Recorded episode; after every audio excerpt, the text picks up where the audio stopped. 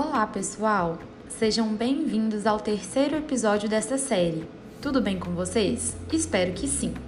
Meu nome é Lorraine Costa e eu sou educadora social da Asprom, hoje responsável pelas atividades que envolvem a matemática dentro da instituição.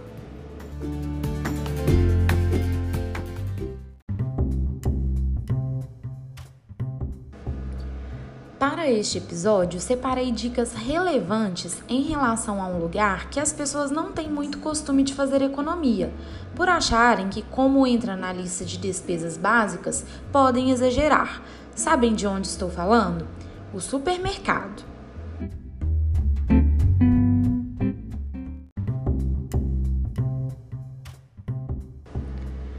Agora vamos lá. Você sabia que um estudo da Fundação Getúlio Vargas, em parceria com a Embrapa e com o programa Sem Desperdício da União Europeia, revelou que cada brasileiro joga fora, em média, 41,6 kg de comida por ano?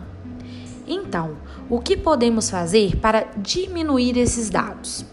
Compre somente o necessário.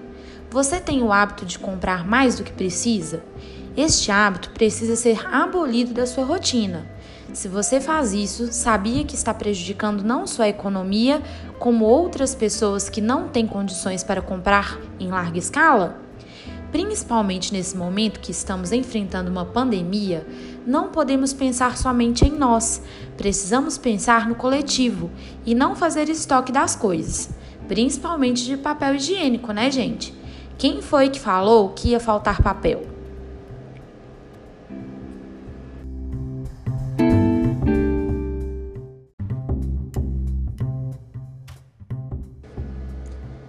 Compre produtos que você nunca comprou ou que não conhece.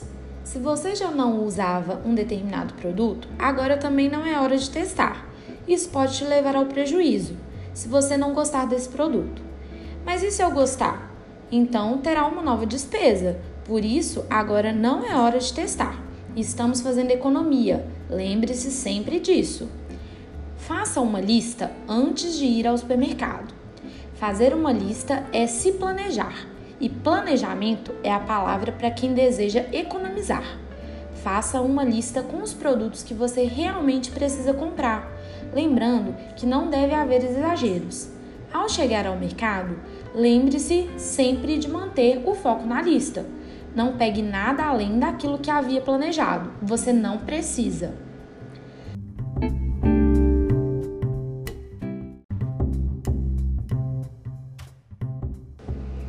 Não vá ao supermercado com fome.